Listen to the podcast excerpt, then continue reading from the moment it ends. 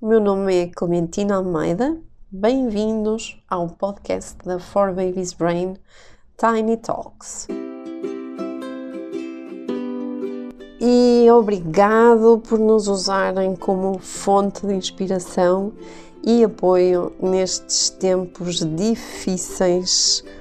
Hoje vamos falar acerca de alguns snacks saudáveis que podem ajudar o sono dos mais pequeninos. Durante o dia, as crianças desenvolvem, saltam, pincham, brincam e isso faz consumir muita energia. Mas durante a noite, não acalme este consumo de energia, porque o desenvolvimento cerebral consome até 70% daquilo que as crianças um, consomem em termos de alimentos, quer seja de dia, quer seja de noite. Isto significa o quê? Que durante a noite o cérebro está a consolidar todas as aprendizagens que fez durante o dia e, portanto, muitos têm fominha. Hoje vamos falar não só de alimentos que vão que são saudáveis e que vão permitir este desenvolvimento saudável em termos cerebrais, mas acima de tudo de alimentos que podem servir como pequeno snack. E quando dizemos pequeno snack, não é propriamente um balde de gelado a ver um filme com a família, mas sim algo que as crianças comem cerca de uma hora, uma hora e meia antes de adormecerem para permitir que a digestão se faça, mas alimentos que vão ser ricos em algumas substâncias que vão ajudar ao sono e pobres noutras que vão perturbar o sono. Por exemplo, devemos retirar tudo aquilo que seja açúcares, não só neste snack, mas também terem atenção durante o dia a quantidade de açúcares que a criança foi comendo, de hidratos e que vão necessariamente perturbar o sono.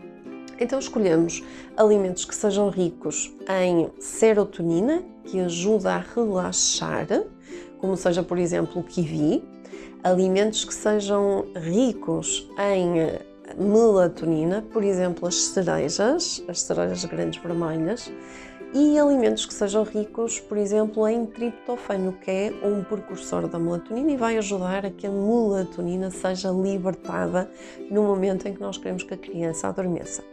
Estes alimentos serão o quê? A banana, os laticínios, laticínios, quer seja, por exemplo, juntar o iogurte com um pedacinho de banana, iogurte com cereais, de preferência aveia. As bananas que nós sugerimos aqui não é tanto por conterem melatonina nem triptofano, mas sim porque contêm potássio. Isso vai ajudar a que haja um relaxamento muscular e, portanto, ajuda também a criança a relaxar fisicamente e prepara o corpo para produzir a melatonina que precisamos para adormecer. O ovo cozido, porque também contém triptofano e, portanto, vai ajudar a produzir a melatonina as sementes de abóbora, por exemplo, para acrescentarem alguns iogurtes, porque também são ricas em serotonina e, portanto, ajudam a relaxar. Não esquecer que, para além destes snacks, nós precisamos deixar a melatonina entrar na rotina da noite da criança e, portanto, é muito importante diminuir os ruídos, diminuir as luzes, mas da família toda. Não esperar que na cozinha ou na sala esteja uma grande algazarra, a televisão ligada, todos a contarem como é que foi o dia e querer que um bebê ou um pequenino de repente carregue num botão e vá direito para a cama e clique, adormeça, porque isso não vai acontecer. Então temos que preparar todo o ambiente para a família, porque todos vamos beneficiar com esta indução da produção da melatonina de forma natural.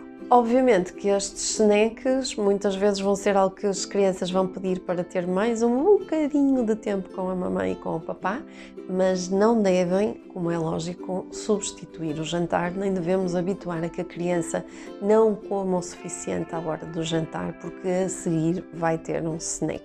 Estamos a falar de snacks que vão ajudar o sono e não snacks que vão substituir o jantar.